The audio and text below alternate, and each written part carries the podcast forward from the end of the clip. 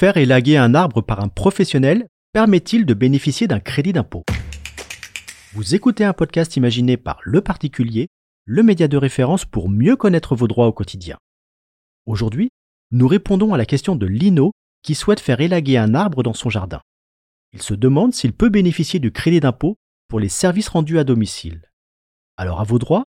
Prêt Partez Tout dépend de la nature de l'intervention, Lino. De nombreux petits travaux et services rendus à votre domicile permettent de bénéficier d'un avantage fiscal sous la forme d'un crédit d'impôt. En pratique, vous devez faire l'avance des frais en réglant la facture du professionnel.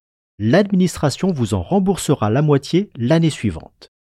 Vos petits travaux de jardinage étant pris en compte dans la limite de 5 000 euros, ils peuvent vous permettre d'obtenir jusqu'à 2500 euros de crédit d'impôt par an.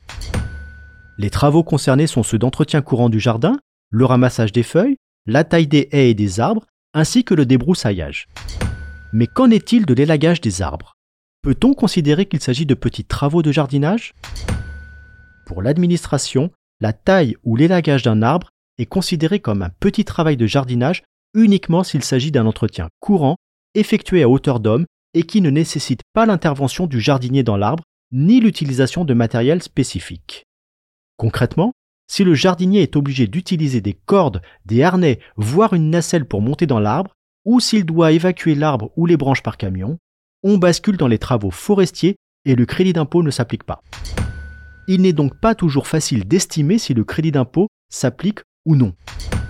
En effet, Lino, comme le dit le proverbe, ce n'est que lorsque l'arbre est tombé qu'on peut voir sa hauteur.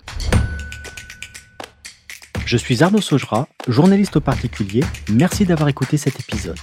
Si ce podcast vous intéresse, vous pouvez également retrouver toute l'actualité patrimoniale sur notre site leparticulier.lefigaro.fr.